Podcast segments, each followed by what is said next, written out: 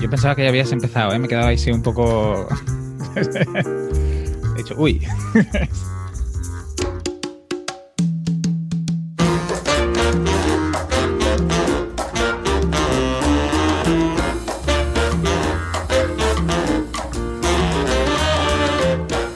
Buenos días, vecinos y vecinas, y asistentes de la próxima Meetup de WordPress Cartagena.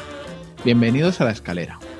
Hoy estamos grabando el capítulo 40 ya, el domingo 16 de febrero de 2020, y hablaremos sobre China y su coronavirus, de fondos europeos, de nuevos leads y de tiendas online. Al otro lado del micro tenemos a, a mi compañero Enrique Cortiñas, consultor de marketing para ONGs, y yo soy Antonio Sánchez, desarrollador de grandes proyectos web. ¿Qué tal, Quique? ¿Cómo ha ido la semana? Muy bien, ¿y la tuya qué tal? ¿Intensa? Muy a tope, muy muchos calentamientos de cabeza. ¿Ahí liado con, con, nuevas propuestas, con el día a día? Cuéntanos un poco, va.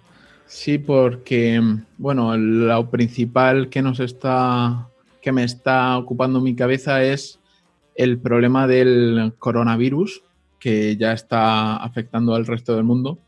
Eh, el motivo es porque China ha cerrado todas las fábricas, ¿vale? Y también ha cerrado la exportación. Entonces, ¿Qué dices? Yo, yo, me quería comprar unos auriculares, tío. pues espérate. De hecho, el, el, jueves algunas fábricas abrieron, a, pero jornada completa y con un, una reducción de personal, por eso porque quieren evitar contagios. Sí, yo con esto del, del mobile de, Barcelona, que lo han cancelado y así, corre una, una corriente, no sé si de rumores o, o tiene algo de base, que, que, comentaban que como muchas fábricas de componentes electrónicos no podrían suministrar los, los nuevos teléfonos que se iban a presentar en el, en el mobile, que las empresas, aparte del posible riesgo de contagios y todas estas cosas, ha preferido no, no presentar nuevos modelos porque a lo mejor no los podían fabricar ni, ni dar respuesta a la demanda. Sí, ahora mismo todas las empresas fabricantes de tecnología están tirándose de los pelos y en, tuvimos un comité, planteamos el problema este que teníamos con el tema de la producción y, y la materia prima. Porque... Un, comité, un comité, disculpa, en Kuma.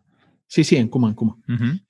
Bueno, para el que no lo sepa, eh, Kuma es la empresa donde trabajo por las mañanas y se dedican a la fabricación de rótulos electrónicos y pantallas LED y los comités es como una reunión de responsables de departamentos, una forma de poner en, en boca de todo el mundo, en conocimiento de todo el mundo, la situación. Uh -huh. y, por, y, y, sirve para que todo el mundo sea consciente de la realidad de la empresa. Por ejemplo, el, el tema del coronavirus que, es, que va a provocar como que ya tenemos en algunos en algunas materias primas de rotura de, de stocks, porque lo, los procesos de, de, fabricación ahí en China, al tener menos personas, ¿vale? También están afectando la calidad de, de, los productos. O sea que a todo el mundo que compre tecnología, que se ande con cuidadito lo que compra y cómo lo compra, porque va a afectar, o sea, esto del coronavirus está, va a afectar a, a todo el mundo. O sea que los auriculares me los tengo que ir a comprar a, a tienda física. Tienda física y que, claro, y que esté ya fabricado. Te lo, te lo comento por eso, porque nosotros no hemos dado cuenta con las, algunos productos que nos han llegado a última hora y, y es eso, que, que, está bastante chunga la cosa. Heavy, tío. Y claro, según la gente que entiende de, de, China, de mi empresa, dicen que la situación allí es muchísimo, muchísimo, muchísimo, muchísimo peor de lo que se está comentando y que, y que va a provocar eh, pues, consecuencias eh, en, todo, en todo el mundo. Y también se comenta que es lo que nosotros hemos dejado. O sea, hemos dejado que ellos se comieran todos los, toda la fabricación de materia prima, por ejemplo, la fibra de vidrio que compone la, los PCBs, las tarjetas de, de la electrónica, uh -huh. pues se fabrica casi toda, por no decir el 100%, se fabrica allí en Asia. Y ahora eh, o sea, todas las empresas y todas las marcas que fabrican tecnología, pues se han quedado sin, sin ese suministro para claro. poder trabajar. Y está chunga, chunga la cosa. Mira, aquí por ejemplo, que en Portugal hay bastante sector textil, uh, han ido recuperando cuota, había pasado una crisis muy fuerte con la deslocalización de muchas fábricas pues, a Asia y así. Y este año Zara había anunciado que también iba a cerrar parte de la producción de, de Portugal, pero al final la están manteniendo Claro. por, no tiene más remedio. Sí, y, y, por lo que he estado leyendo estos días, porque el tema del textil es algo que me interesa, so, porque hay muchas cosas que se pueden aplicar a diferentes sectores de cosas que hacen. Y, y, por lo que he visto también están reforzando las plantas de Marruecos, Turquía, porque todo el, el, sudeste asiático y, y, esos países pues eh, tienen miedo de, de perder la producción y sobre todo en moda y el tipo de moda que aplica tipo Zara y así, que es rápida, uh, de, de, de, corte, mucha, mucha producción, mucho cambio, mucho cambio. Si se les paran las fábricas, otro tipo de modelo industrial es diferente, pero el suyo súper exigente en cuanto a los tiempos de entrega y toda la logística. Sí. Vamos a ver cómo evoluciona la cosa. Sí. ¿Y qué más has hecho esta semana, Antonio? Va, cuéntanos. Bueno, pues otra de las cosas que estoy haciendo en Kuma es eh, queremos tener, eh, bueno, queremos actualizar todos los procesos, todos los procesos que se hagan e informatizarlos para tener un mayor control de los costes de, de producto. Nos visitó esta semana un, un economista experto en, en, costes de producción, uh -huh. que para hacernos una, para proponernos hacer una consultoría. Y hablando con él, pues decidimos dar el paso porque ya era necesario, porque los costes los teníamos en base a escandallos eh, genéricos, pero al, al, fabricar a medida, el más del 50% de nuestros productos son a medida, pues se nos escapaban los costes reales. Claro, no puede ser que, siempre, que lo hagáis sobre genéricos teniendo cosas muy personalizadas. Uh -huh. Entonces, pues eso pasa, o sea, el tener un control de los costes pasa por informatizar y, y actualizar un poquito lo, los procesos de, de control. Uh -huh. ¿Y sabéis qué herramienta vais a utilizar? Pues de momento el, el, chico este que nos va a hacer la auditoría no, nos ha presentado dos software, uno muy conocido que es el SAGE 200C, sí. pero hay otro que se hace en, en, Cartagena, aquí en Murcia, un software propietario de una tienda que se llama, ah, no, me, no me acuerdo ahora mismo el nombre. Bueno, no pasa lo, nada, si luego te acuerdas lo dejas en las notas. Sí, a lo mejor la semana que viene, como vamos a hacer la primera visita, la semana que viene lo, lo vuelvo a comentar, pero lo bueno que tienen esta gente es que integran, si tú ya tienes un software propio como lo tenemos nosotros, estos te lo integran con su, con su RP. Uh -huh. Claro, entonces ya tienes ahí la, las dos partes cubiertas. Claro. Y bueno, eh, así más o menos ha sido mi semana en Kuma. Y fuera de Kuma, en la, la, tienda online esta que estoy trabajando en el mercado de, del textil, como has dicho tú, pues he estado analizando un poquito más el sector eh, y viendo que la competencia es abrumadora, sobre todo en, en la, la, ropa infantil de, de, de, marcas más menos conocidas, pero más hechas como de diseño. Sí, más, no sé si artesana sería la frase, sí, pero sí, menos sí, industrializada. Más, más artesana. De hecho, el, yo no lo sabía, se, se fabrican bajo pedido. Uh -huh. O sea, tú, tú, ahora mismo, por ejemplo, va a empezar la primavera-verano, la temporada primavera-verano, pues ahora mismo las tiendas tienen que comprar la temporada primavera-verano del año que viene. Sí, van año a año. Uh -huh. Es una cosa que me sorprendió cuando lo, lo, descubrí. Y por otro lado, ha entrado, me ha entrado otro lead de tienda online eh, y le tiré la, la caña el viernes, dejando claro que, que entrarían en una lista de espera porque ahora mismo yo ya estoy saturado con todos los, los proyectos que tengo abiertos y, y, claro, te lo comenté a ti por Telegram, que es la gente se piensa que hacer una tienda online es un mes, desde que la, desde que la solicitan hasta que está terminada. Sí, y que se piensan que en dos días puedes tener todo montado, que las pasarelas funcionen, la gente, bueno, no sé, yo cuando contrato una cosa intento estudiar un poco lo que voy a contratar y, y, me sorprende que te piden unos plazos que dices, pero si solo tu parte es imposible que la puedas tener hecha en, en, en ese timing, ya no te cuento que si tienes que esperar a la implementación, revisar el diseño, validar que todo funciona. Sí, yo al final estoy, bueno, estoy intentando aprender un poquito de ventas Y desde el principio dejé claro tanto el precio como el. O sea, los dos peores, las dos peores cosas que son el precio, tengo un precio alto, y el, y el timing, que al final les dije, mira, si, si tenéis mucha prisa, yo soy vuestra peor opción por esto, porque no solamente eh, ahora mismo no puedo empezar con vuestro proyecto, sino que además tardo más que la competencia porque tengo una fase inicial de análisis que la gente no, suele hacer. Y, si vas más a estrategia, necesitas estudiar bien todo el, todo el, mercado, cómo funciona. Sí, pero, pero si te das cuenta, pongo algo negativo para introducir algo positivo. ¿Te das mm. cuenta? Sí, porque estás ofreciendo algo más de estrategia, más de sentido, más de modelo de negocio. Claro, que no es simplemente una herramienta, un, mostrador de, venta online. Sí, al final cada uno tiene que ser como... Yo, por ejemplo, cuando en gestión de proyectos se te piden ciertas cosas, pues al final, es, no sé si lo conoces, el triángulo del hierro, ah, pues tienes eh, en el, núcleo central tienes la calidad y luego tienes en cada punta del triángulo, pues una cosa es el alcance, una cosa es el coste y otra es el tiempo. Entonces, según cada, cada ítem, eh, movemos la calidad, pero tienes más de alcance a lo mejor y más de coste o menos tiempo. Entonces, eh, cualquier persona que esté haciendo mm, gestión de proyectos sabe que si aumentamos el, alcance, quiere decir que, que el tiempo va a aumentar, por ejemplo, o, el coste.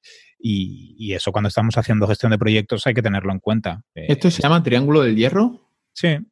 Vale, me lo apunto para ponerlo en la nota del programa. Mm. En gestión de proyectos es, un, es una de las formas que tenemos de analizar muy rápida en qué estado está el proyecto y hasta dónde podemos llegar según pues, recursos, tiempo y, las funcionalidades que le, que le marcamos a, los proyectos. Si, si, no lo conocéis, echarle un vistacillo. Es como una forma rápida de identificación.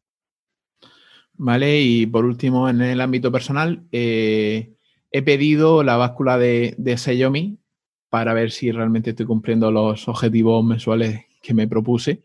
Muy bien. Que, llevo un mes y medio sin pensarme porque se me rompió la que tenía y, quería esperar a, tener la Xiaomi para, para medir.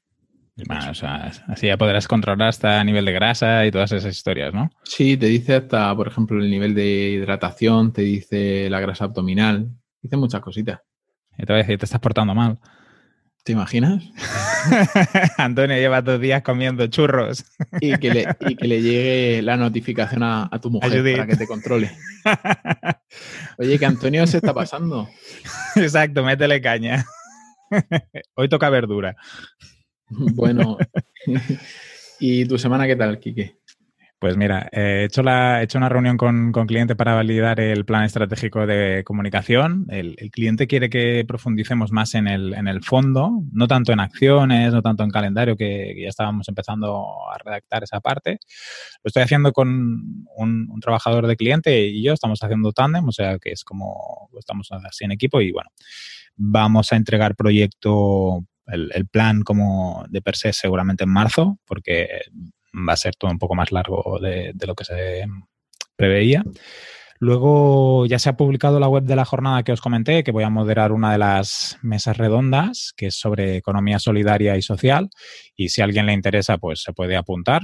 Creo que es gratuita la, jornada. Me han propuesto, esta semana también me, ha llegado un lead de una formación de cinco horas sobre comunicación para personas que están en paro de larga duración.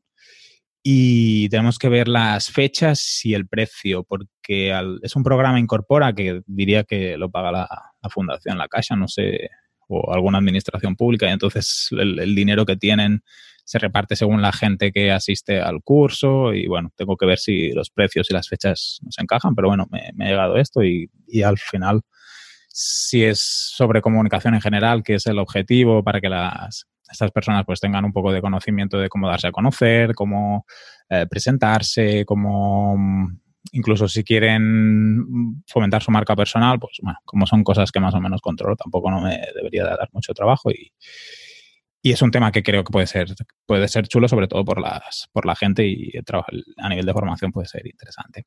Esto es, perdona que te corte, ¿esto es para, para, o sea, es de acceso público o es gente que se...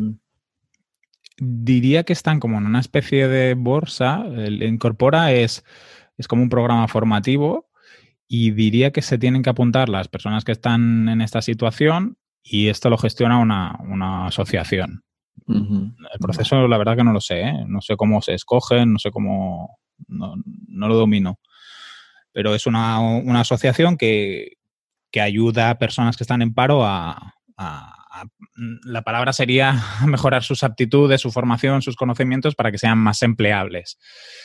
Y una de las cosas que quieren hacer la, asociación es que estas personas eh, mejoren todo aquello que tiene que ver con su imagen, con su manera de hablar, con su exposición en redes sociales. Entonces sería como que trabajen su marca personal.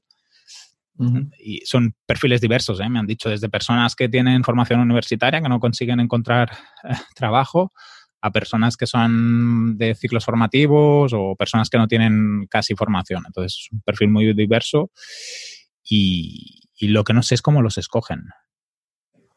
Mm. Mm. Pero eh, el programa incorpora solamente de allí de, Cataluña o... No, no, si, si, es el de la Fundación La Casa, que no lo sé seguro, pero como él me habló de la persona responsable de la asociación, me habló del Incorpora y es un programa de la Casa, el programa Incorpora es en toda España. Ah, y creo que se pueden apuntar empresas y las personas. Vale. Sí, es, por ejemplo, yo estuve trabajando con una asociación que se llama Stop SIDA eh, hace, hace unos años, em, trabajando, no, hacíamos una pequeña colaboración, y ellos tenían el programa Incorpora y lo que básicamente era, mm, la fundación les ayudaba a escoger personas eh, que estaban en unas situaciones y las incorporaban y les ayudaban a pagar, por ejemplo, parte del salario de esas personas. Hace años, ¿eh? No sé si todavía funciona así. Luego, esta semana me, ha entrado una, consultoría eh, para una cooperativa de servicios energéticos que están haciendo em, anuncios en Facebook Ads, pero no consiguen llegar a, los, al tipo de clientes que quieren y les estaba haciendo un poco de consultoría, revisando cómo tenían las campañas, cómo estaba su página web, cómo estaban presentando los servicios. Y en una horita, que es al final lo que me han contratado de consultoría, que yo le llamo asesoramiento ONG, pues les he dado algunas bases, les he propuesto hacer algunos cambios en las campañas y que intenten utilizar Google Ads, porque mm, por el tipo de servicio que ofrecen pensaba que, les iba a funcionar más. Y una mm. pregunta, ¿el origen de Steli? Pues ha entrado directamente a través de...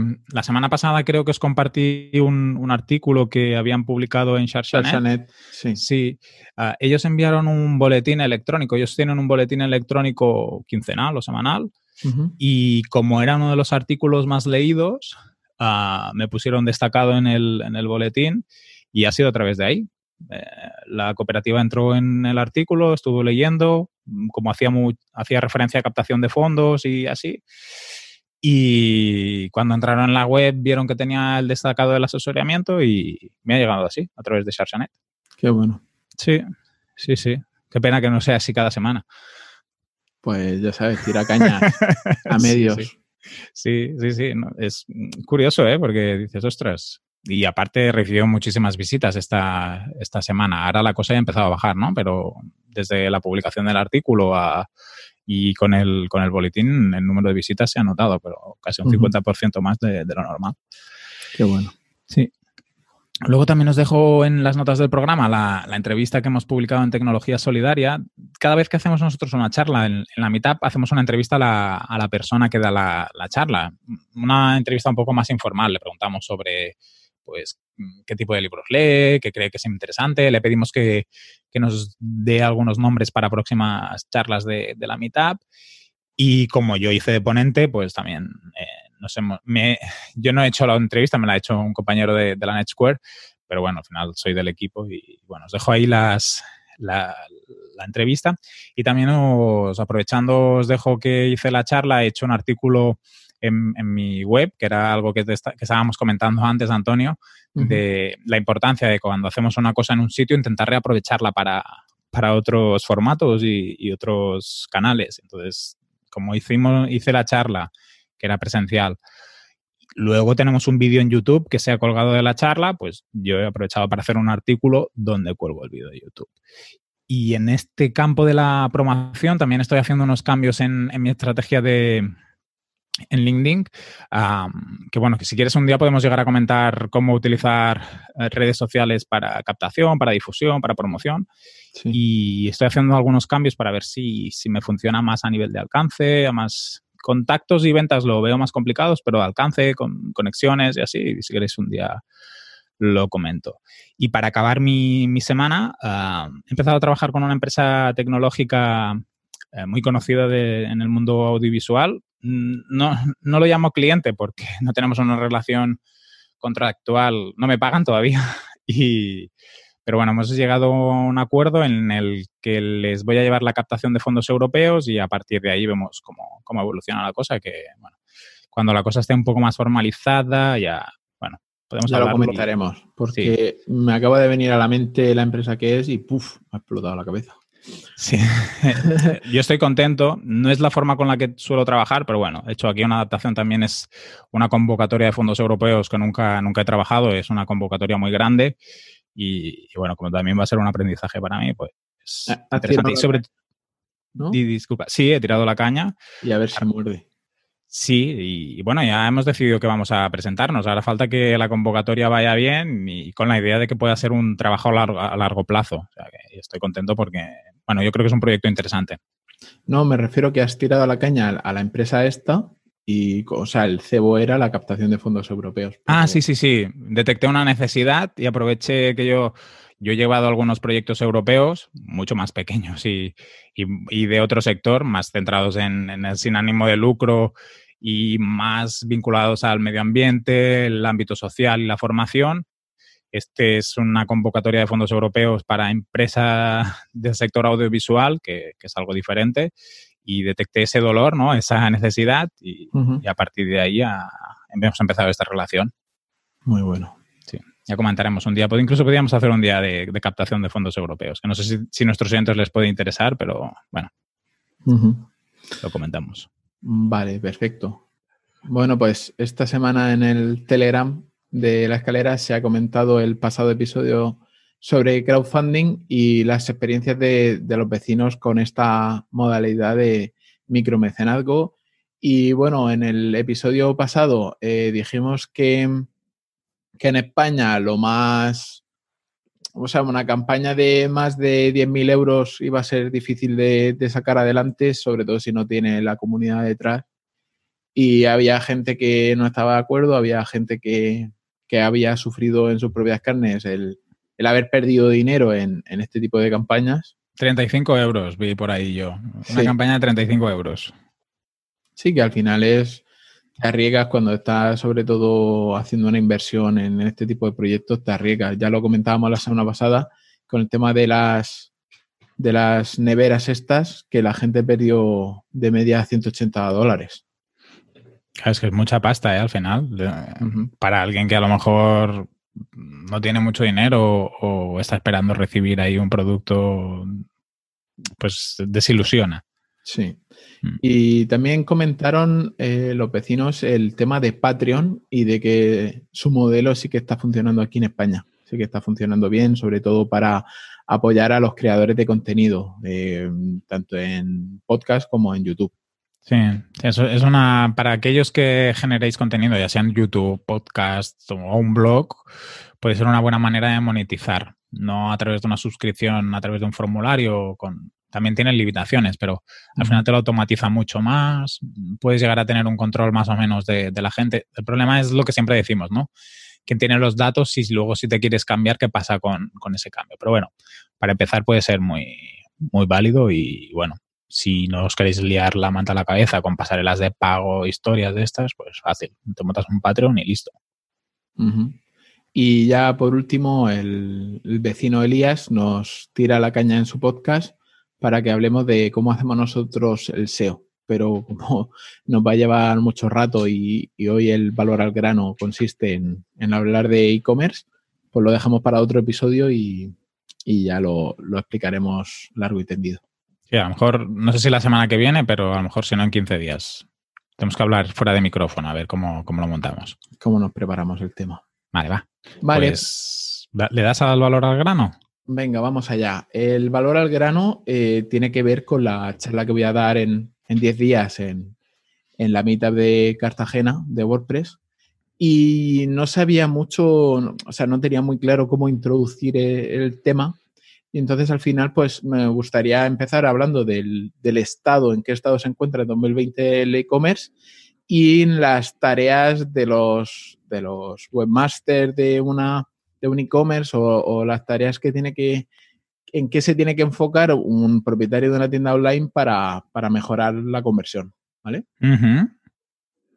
Entonces, eh, para empezar, eh, hemos sacado estadísticas eh, de la presentación de Benedict Evan que hace todos los años sobre las tendencias de la industria tecnológica. dejo ahí el enlace. Esto no. O sea, me llegó el mes pasado, quería haberlo comentado en la escalera, pero con unas cosas y otras no. No, te había dado tiempo. Claro.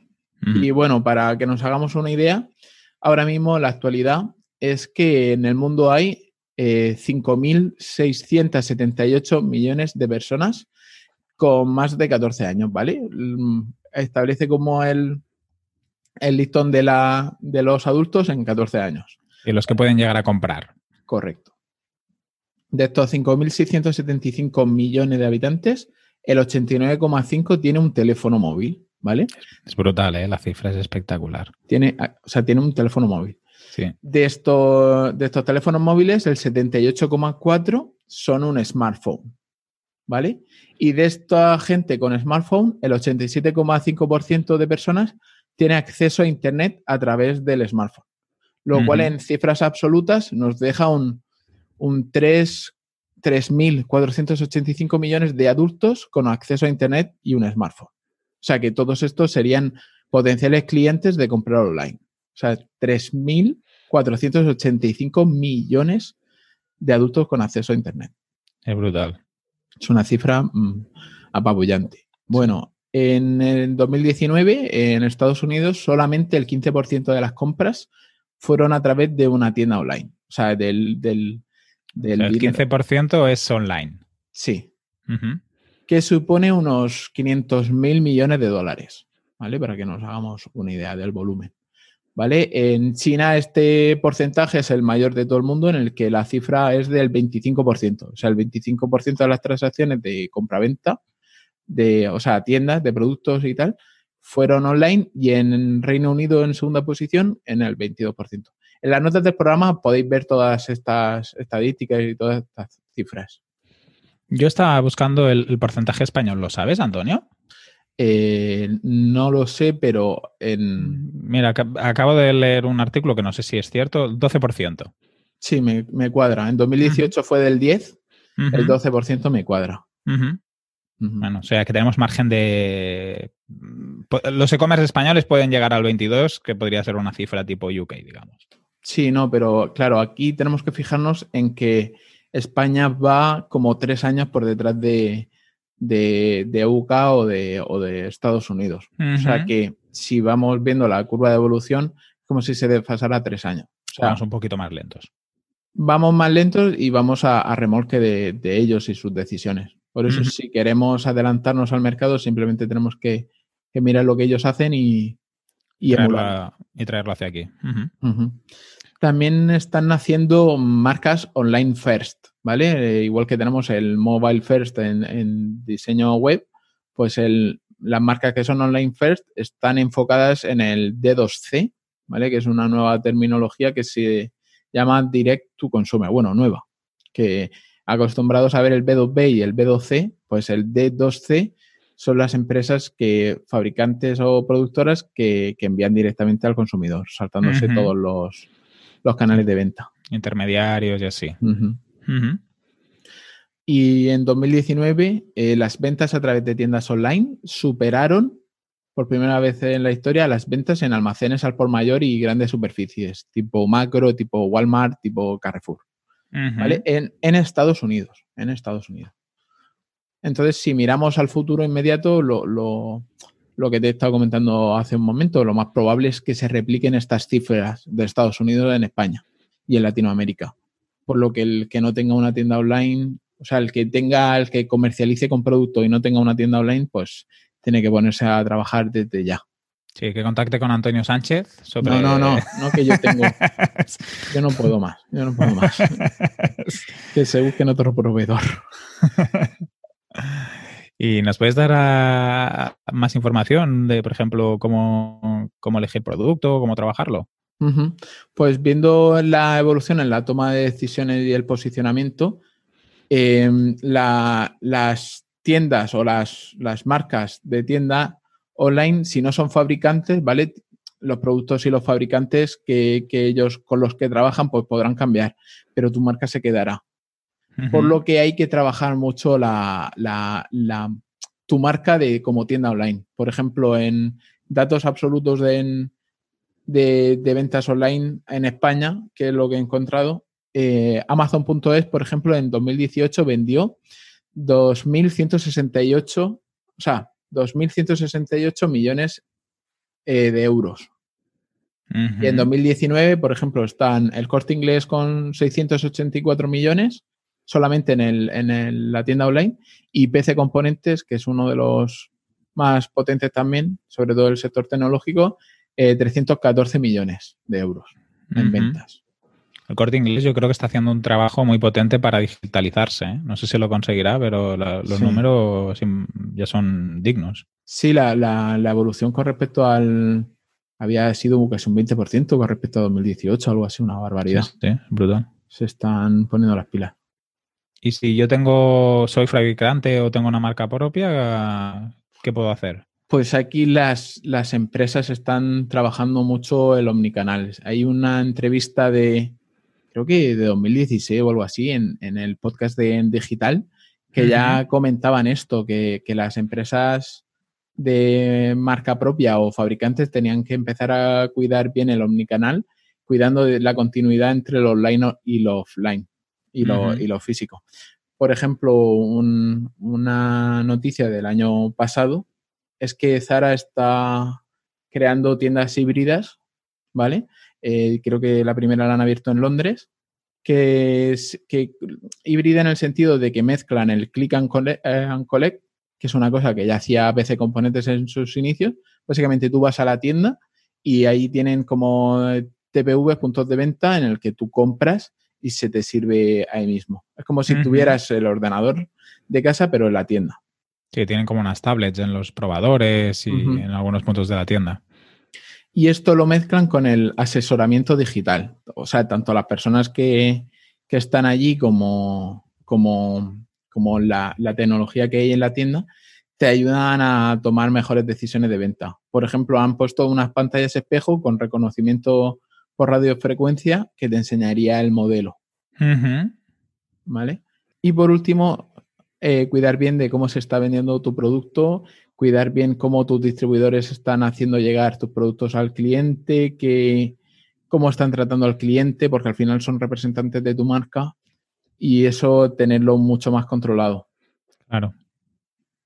Claro, cuanto mejor lo hagan, la experiencia de compra también será mejor. A nivel de ventas, las ventas, ya sean en el mundo online pues, o en el mundo offline, pues no se distan mucho unas de otras. Por lo tanto, eh, siempre que queramos mejorar las ventas, tenemos que irnos a los inicios y a la psicología del, cliente para, para mejorar las ventas y, cerrar cuanto antes una, un proceso de, decisión. ¿Y qué podemos hacer? Pues, por ejemplo, en el e-commerce eh, tenemos que conseguir exactamente lo mismo que se está produciendo en, en la tienda física. Lo primero, el punto más importante es eh, que lleguen a nuestra tienda y una vez que, eso no lo vamos a tratar ahora porque hay diferentes estrategias y notaría para un episodio entero, pero una vez que, llegan, conseguir que permanezcan en nuestra tienda, ¿vale? Porque no, no, solamente hay mucha gente que se, que se centra en, en que la gente llegue a su tienda online, pero luego dejan un poquito de lado el que el, lo más importante que es que permanezcan y que vuelvan a la tienda online. Y esto lo conseguimos con varios puntos, por ejemplo, la rapidez de carga, el, las funcionalidades, la variedad de productos. Y no tenemos que perder de vista que el listón, lo, o sea, el listón de la rapidez de carga, de las funcionalidades que espera la gente, en tu tienda online, el listón lo está marcando las tiendas que hemos comentado antes, que son las tiendas que más venden, las tiendas que más visita la gente, como puede ser Amazon, el Corte Inglés, PC Componentes, Zara, etcétera. Entonces, ese es el, nuestro listón, es a lo que tenemos que llegar desde el principio. Hay que decir que eso también le exige a los pequeños a lo mejor llegar a un nivel de calidad que hace unos años pues no se pretendía, pero que ahora se necesita. Sí, bueno, el, o sea, no solamente en la funcionalidad y en la rapidez de cargar, tenemos que ponernos el listón. La gente, por ejemplo, ya espera que los plazos de envío se equiparen a, a, a los de los grandes, a los de Amazon en 24 horas y gratis. Sí, o que puedas devolverlo sin coste, o que la atención, si tienes algún problema, sea casi automática.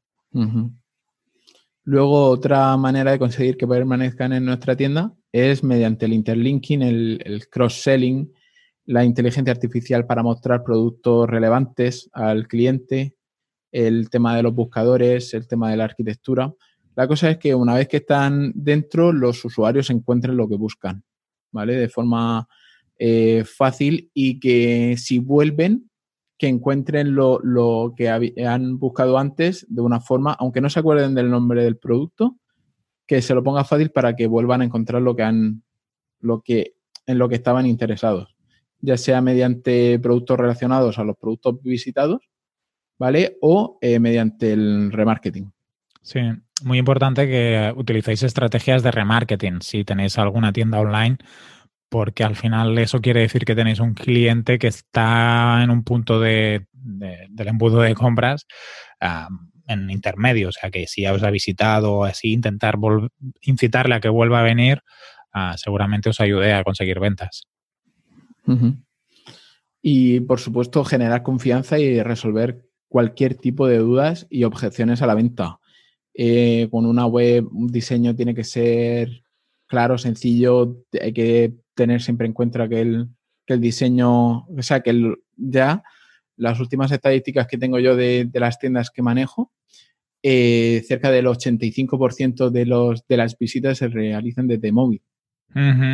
O sea, que, me acuerdo cuando hice este análisis hace dos años, que era 60, eh, ha evolucionado muchísimo. O sea, que ya no podemos eh, pensar en una tienda online que no se, que no se vea correctamente en, en móvil.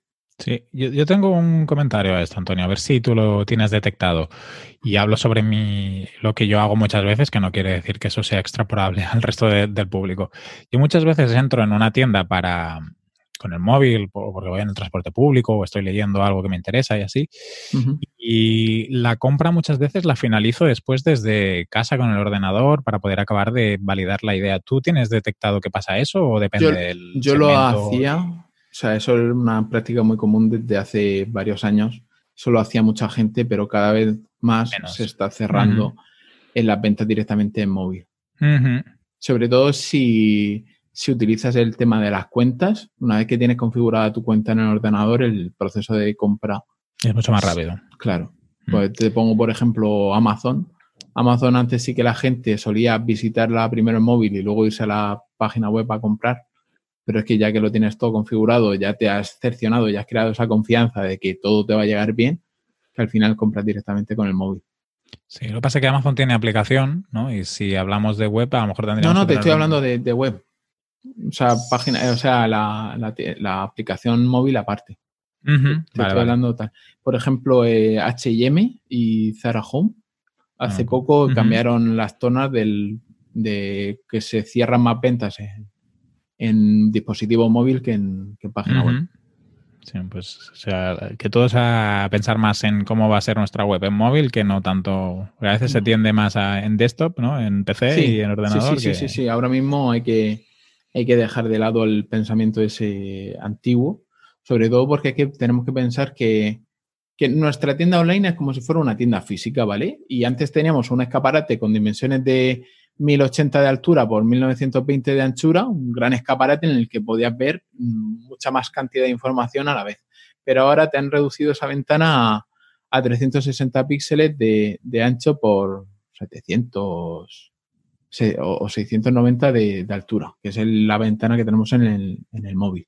Entonces ves mucha menos información. Entonces, la tendencia también del contenido es que cada vez haya menos contenido y más claro, más directo. Y que la gente no tenga que estar pensando cuando entra en la web, que yo creo que es muy importante. ¿Y qué más podemos hacer, va, Antonio, para mejorar nuestro e-commerce? Vale, lo último es alargar la vida, o sea, el lifetime value de, los clientes. O sea, que nos sigan comprando y que nos vayan recomendando. Esto es cualquier proceso de, venta, es como el, último punto.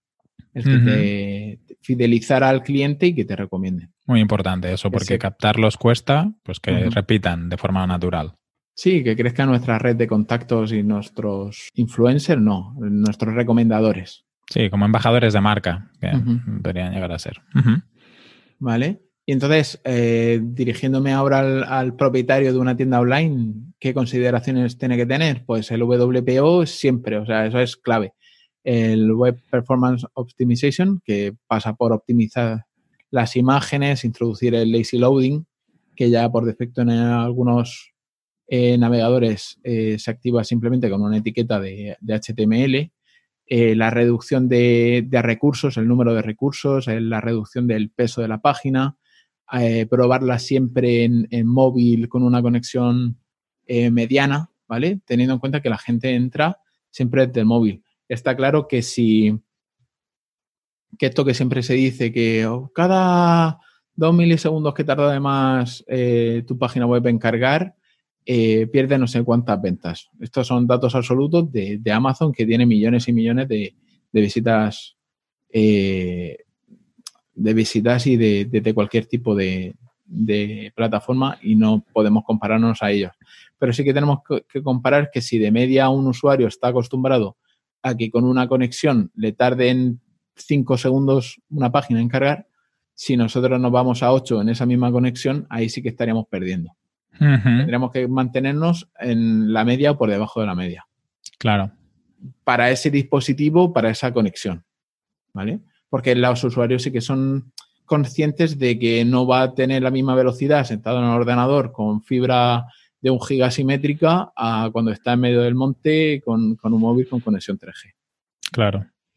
¿Vale? En segunda posición, bueno, en segundo punto, eh, las imágenes y el vídeo, ¿vale? Estamos, no hemos llevado el, offline, la tienda física en la que el cliente puede tocar, oler, em, ver, manosear el producto, a una página online en la que tiene que tomar la decisión de ventas sin poder hacer eso, sin poder oler y sin poder tocar el producto. Entonces nos, nos queda solamente las imágenes del vídeo y el sonido para conectar eh, nuestro producto con el usuario. Entonces tenemos que enseñarle lo maravillosa, el primer punto, lo maravillosa que puede ser su vida con ese producto. Al final esto va de, conectar a emociones y tenemos que poner siempre en, eh, tenemos que poner siempre relacionar a las personas con el producto. Claro. Yo, por ejemplo, en el, en el ámbito de las asociaciones, que ya empezamos a digitalizar muchas partes, el vídeo y las historias de los voluntarios o donantes es la forma de la parte digital tiene menos conexión o menos, al final un vendedor físico seguramente te puede percibir muchas más cosas. Jugamos con el vídeo para, esto que tú estabas hablando ahora, que es muy importante. Claro. Y también los usuarios utilizan las imágenes y el vídeo para eh, resolver posibles dudas que tengan. Entonces, mm. si tú enseñas el producto desde todas las perspectivas, estudiar también la posibilidad de hacer un vídeo, una review sobre ese producto, o el hacer fotos 360 ayudan a que el usuario tenga una mejor concepción y que tengan la respuesta a esas dudas que le surjan directamente viendo el producto. Por ejemplo, eh, se me ocurre en un ordenador, pues, ¿qué conexiones tiene? Pues si tú le das el 360, solamente el tío tiene que girar el producto para, para analizar qué conexiones. O en una camisa, pues eh, cómo es por detrás, cómo es por delante, qué textura tiene al final las imágenes son lo que nos ayuda a, resolver estas pequeñas objeciones que podemos tener sobre la compra de un producto a través del, online. Y bueno, eh, opiniones y preguntas. Eh, hablándolo con, Judith, las opiniones y las preguntas frecuentes son ya un must para resolver las últimas objeciones de, venta a, a dudas puntuales, ¿vale? Pero lo que, o sea, la actualidad es que sean los mismos clientes los que, los que generan estas preguntas y los que las responden. Por ejemplo, las famosas preguntas y respuestas de, de, Amazon, pues el que sean los mismos eh, usuarios los que responden a las dudas y no el fabricante genera mucha más confianza. Porque lo vende de vista de la persona que, que tenía los mismos conocimientos del producto y no del vendedor o el fabricante que tiene, que tiene más experimentado el producto y que conoce mejor esas respuestas. Sí, que al final es una opinión mucho más sesgada, ¿no? Si yo, por ejemplo, compré hace poco un comedero para, el perro y, fue gracias a las opiniones que decidí la compra. Y yo después también he hecho mi comentario de, pues, está bien por esto, está mal por aquello. es mucho más natural. Sí. Correcto, que no decir que todo está bien, porque todo el mundo sabe que todo está bien, que todo no está bien, y que muchas cosas, muchas veces las cosas que, suponen una queja para unas personas, para otras personas no son tan importantes o incluso lo ven como un beneficio. Por ejemplo, este comedero es demasiado pequeño a lo que yo me esperaba. Pues a lo mejor el que tiene un perrito más pequeño prefiere el comedero que sea más pequeño. Y, le encaja que sea de ese formato. Luego, otro punto a tener en cuenta es el storytelling, ¿vale? El storytelling y generar un vínculo emocional con tu usuario. Al final es lo, que estamos diciendo, el, no me acuerdo ahora mismo, pero era un porcentaje muy alto, el de las decisiones de compra se generaban de forma emocional, de forma no racional. Sí, que hay una parte muy importante que no solo es que un teléfono sea rápido, sino otros factores que te influencian en la compra. Por eso también es importante dejar las especificaciones y los detalles relegados a una última posición o como estaba mirando esta mañana, ejemplos de, tiendas online, hay gente que directamente lo quitan. Simplemente te dan dos detalles y ya está, ni tamaño ni nada. Qué fuerte. claro, tú por ejemplo, ¿cómo entiendes mejor el tamaño? Si te dicen que mide 13 eh, centímetros o si te pone una persona cogiendo ese objeto. Sí, tienes razón, sí, sí. Y, al final la especificación técnica de la medida puede ser un factor poco relevante. Por ejemplo, me he comprado una maleta, ya que estamos hablando, ¿eh? y yo sí que me he fijado mucho en las medidas porque en los aviones, según la medida, no te la dejan facturar y ahí a lo mejor sí que tiene sentido que lo destaques, pero en otro tipo de producto a lo mejor es necesario. Pero ¿cómo sería mejor? Como diciendo que esa maleta vale para para X marcas de, aviones, o sea, entra en las en la, en la medidas de equipaje de mano de Ryanair, de, de EasyJet, de tal de cual. De hecho, en la, en la, en la tienda online, que es donde me la compré de, la marca directamente, de maletas, ellos ponían esto, las compañías aéreas, y la medida. yo fui a mirar la medida por si acaso me estaban haciendo la trama. Pero sí, ellos hacían lo que tú decías, ¿eh? decían, esta maleta la puedes utilizar en todas estas compañías. Claro, porque ya la gente, o sea, le estás ahorrando un trabajo de investigación secundario al, usuario, al mostrarle esa información. Claro. ¿Que hay gente que tiene que pasar por ese proceso? Vale. Pero si le puedes ahorrar ese proceso al, al usuario, pues mejor. Claro.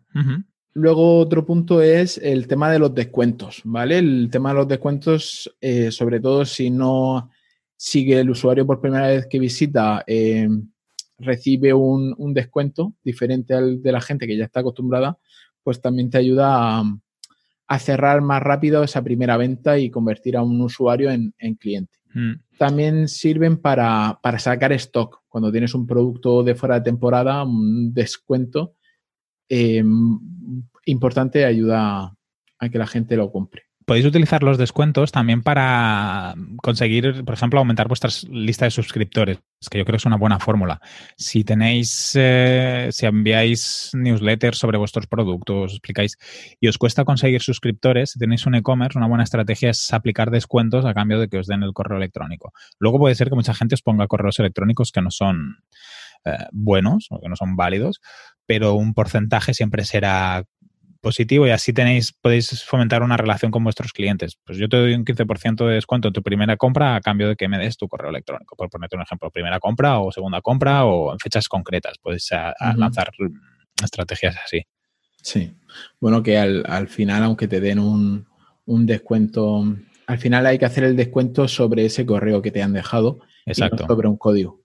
para que no te hagan la 13-14. La trama, exacto. Y por último, y muy, muy más importante, es el tema de la distribución. El tema de la distribución es el 50% de, o sea, es la mitad del proceso de compra online. No solamente va con que atraigas al cliente, lo convenzas de que tu eh, producto es el que le, de que es el que a él le interesa comprar, sino también el cómo le llega. ¿Vale? Entonces, la experiencia de compra eh, de la compra online es el 50% de, de, la experiencia de la compra online es el, la distribución, o sea, el cómo le llega el producto. La gente ya está, lo que comentábamos antes, la gente ya está acostumbrada a no pagar gastos de envío, ¿vale? Por, por Amazon eh, y su, y su cogida de huevos que tiene de, las empresas de transporte. Totalmente. Eh, y, entonces, eso.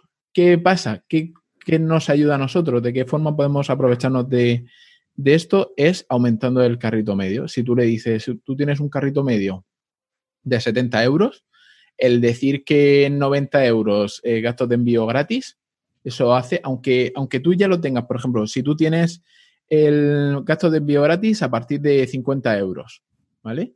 Y tu carrito medio es de 55, si tú lo subes a 70, vas a provocar que más personas intenten acercarse al, 70 para ahorrarse esos 3 o 4 euros de gastos de envío, que si lo tienes en, consideración, al, al, cliente le sale más barato porque muchas veces está comprando algo que realmente no necesita, si no lo hubiera echado de primeras en el carrito. Pero estás eh, provocando que la gente quiere ahorrarse porque está acostumbrada a no pagar gastos de envío y por ahorrarse esos 3 o 4 euros, a ti te compran 20 euros más. Es una buena estrategia también si podemos hacer cross-selling o upselling, eh, también conseguiréis controlar los costes de distribución, ¿no? Al final si también depende de la medida de cada producto, ¿no? Si no es lo mismo enviar una, una silla que, que enviar una camiseta, pero si en el mismo envío, pues os han comprado tres camisetas, si estáis vendiendo un producto de moda, pues el coste que tenéis de la logística conseguís que sea más eficiente. Sí, luego dependiendo de la tipología de producto que tengas, el, coste de distribución es, diferente. Por eso tienes tiendas online que la compra mínima para que ahorrarte los gastos de envío son 30 euros y luego tienes tiendas online que son 1000 euros. Claro. No es lo mismo comprarse un sofá que comprarse un coche. Claro. Hombre, no creo yo que. Bueno, que llegará el día en el que los coches se compren online. Sí, yo, yo también. Yo que la tendencia es que muchos productos se compren online, sobre todo los que están muy estandarizados, del sentido, al final comprarte un, no sé, un Clio da lo mismo que te lo compres online que te lo compres en un concesionario. El producto es el mismo. Sí, al final las tiendas retail se convertirán en, probadores. Sí, en showrooms. En showrooms.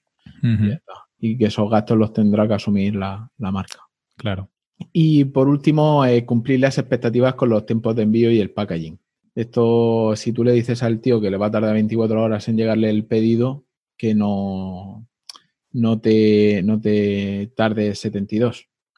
Sí, porque yo creo que es, un, es uno de los puntos críticos y el tema del packaging que, comentas, Antonio, estoy muy de acuerdo que tiene que ser una fórmula de darle valor al producto también, pero lo que hablábamos de la fidelización, la recurrencia, porque si el packaging es un poco diferente, por ejemplo, yo el otro día me pedí unas, unas yabos, unas simientes, ah, y el packaging estaba muy bien hecho, traía una guía de cómo se tenían que plantar eso lo tengo ahí guardado porque un día de estos lo compartiría en redes sociales. Si conseguimos que nuestro packaging sea lo suficientemente atractivo o añadimos algún regalo o algún obsequio, seguramente conseguiremos que la persona, si no lo comparte en redes sociales, a lo mejor lo comparte con algún conocido o conocida, o amigos, o, en su WhatsApp, lo, que sea. El packaging tiene, yo creo que es una de las cosas que, que hay que trabajar más allá de la caja gris de Amazon Ah, que si somos una marca pequeña, pues yo creo que podemos trabajar y, darle, darle una vuelta. Mira, para ponerte otro ejemplo, la, tienda online esta que estoy montando, que todavía está muy cogida con pinzas, pero hay productos, ¿vale? Hay productos de una marca que vienen envasados en, en, una caja gris, ¿vale? Con una etiqueta de estas típicas de impresora que ahí ponen el producto que es y las características. Y sin embargo, hay otra marca que tiene el, un producto muy parecido, ¿vale? Pero de otra marca de otro país, que en la caja va impreso la foto del producto. O sea, una foto hecha en, monocromo, con dibujo a trazo, pero tú viendo solamente la caja sabes qué producto es. Claro, eso te ahorra hasta la logística que cae eso. No, o sea, te ahorra la inseguridad. No es lo mismo recibir un producto en el que tú ya en la caja estás viendo qué producto es, que recibir un producto tal y la sorpresa de lo que tengas dentro. Sí. Yo esto lo había visto con, unas con gafas, con los envíos de unas gafas, que en la, caja ves la fotografía de la, gafa. Yo creo que el, packaging tiene muchas alternativas, da mucho juego y, trabajarlo bien a nivel de, fidelización e incluso hasta aumento del valor de, las compras puedes llegar a conseguirlo. A lo mejor la primera vez la persona cuando compra no sabe bien bien lo que va a recibir, pero si conseguimos llegar a superar sus expectativas, seguramente ya lo fidelicemos y, tendremos luego tickets más altos de, esa persona. Sí, totalmente de acuerdo. Y bueno, ya está. Un último consejito, decir que, que la penetración en el mercado, eh, sobre todo si, si, tenemos ya un, si somos una tienda offline, que no lo dejemos mucho y que intentemos penetrar en el mercado a través del online eh, poquito a poco y con paso firme como, como hizo Zara, la estrategia de Zara, que, que, no se tiraron a la piscina en un primer momento, sino que han ido evolucionando con los años hasta estar ahí en el top 10 de tiendas online que más venden en España. Y si me permites, Antonio, me gustaría añadir, porque me he encontrado, yo no, no trabajo mucho e-commerce, pero he trabajado con algunas empresas que, que venden a través de, de, su página web tener una tienda online no tiene los mismos costes que una tienda física, pues ya solo el alquiler, las obras, el espacio, todo. El coste es diferente, pero tiene un coste, o sea, necesita una inversión. Y una inversión que a menudo no es pequeña, o sea, porque a veces me he encontrado gente que me llega y me dice, ostras, es que tener la página web casi me cuesta igual que el, que el alquiler del local. Digo, es que claro, tener una página web es como si tuvieras un local, pero en Internet. Y quiere decir que necesitas un programador que te haga mantenimiento, quiere decir que necesitas, pues igual que cambias el, la distribución de la tienda de vez en cuando, o cambias el, probador, o, haces reformas o pintas, pues la, a la página web le tienes que hacer eso. Tienes que ir haciendo revisiones, mejorándola, tienes que gastarte dinero en captación, tienes que reestructurar cosas que pensaban que pensabas que funcionarían de una manera y son diferentes. Es muy parecido al final que, ya lo hemos ido comentando, pero que necesita inversión al final. Sí, bueno, y otra cosa que, no hemos comentado, el, el, analizar y el medir, el cómo se están comportando los, usuarios en la, en la página web para ir mejorando esas posibles fugas, ¿vale? Y ir taponando para que no, para cerrar ventas y, aumentar la facturación. Que al final una página web es una cosa orgánica, una cosa viva que tiene que ir mejorando poco a poco para adaptarse a los requisitos del mercado. Sí, y los clientes cambian, evolucionan y a lo mejor ahora cosas que estamos comprando de una manera, de aquí cinco años se compran de otra manera y, tenemos que evolucionar con, ellos. Pues fantástico, tío, súper interesante. Ah, ¿Vais a grabar la charla de, la mitad? No, no porque los chicos que, que, la grababan ya no, ya no asisten. Porque será un temazo esto, ¿eh? Ah, si luego con preguntas y respuestas puede ser la caña. Sí, intentaré, intentaré que dure poquito, pero ya sabes que, yo me, me, extiendo largo y tendido cuando hablo. Pero intentaré que sea cortito para dedicar gran parte de la, del espacio que tenemos, el espacio temporal que tenemos en responder dudas. Súper interesante. Y otra de las cosas que nos han pedido es que, bueno, que me han pedido es que a la misma vez que voy dando la charla, que vaya poniendo ejemplos de, cómo implementarlo en un WooCommerce. Claro. Como, pues, por ejemplo, cómo hacer que el carrito sea de una manera, Muy bien. Ostras. ¿Y lo vas a hacer antes de la charla o en tiempo real? No, no, explicaré el proceso y luego les pasaré la, la, presentación. Qué bueno, muy bien. Bueno, Kike, vamos a cerrar ya la semana. Dime dónde te puedo encontrar en enriccortinas.com, cortinas con NH, y ahí tenéis eh, los formularios de contacto, información sobre mi actividad y cualquier cosa por ahí me, podéis hablar. ¿Y a ti, Antonio? Eh, a mí en antoniosánchez.pro. Ahí veis los cuatro posts que tengo. bueno, ahora podrás tener un quinto, porque podrías hacer un post sobre, sobre e-commerce. Sí, lo tengo pendiente. Pero esto, bueno, las notas del programa, tal cual hemos ido diciendo, estarán en, la escalera. Ahí sí que la tienen. Mm. Y bueno, a mí mejor que no me encuentren. Fantástico. Bueno, pues nos vemos la semana que viene, Antonio. Venga, hasta la semana que viene, Kike. Un, abrazo, muy fuerte. Chao. Chao. Esto lo voy a tener que cortar. Te van a cascar. Sí, me he dado cuenta después de decirlo. Me he dado cuenta después de decirlo. Pon, un, pon un pitido, pones un pitido. pones un pitido por encima y ya está.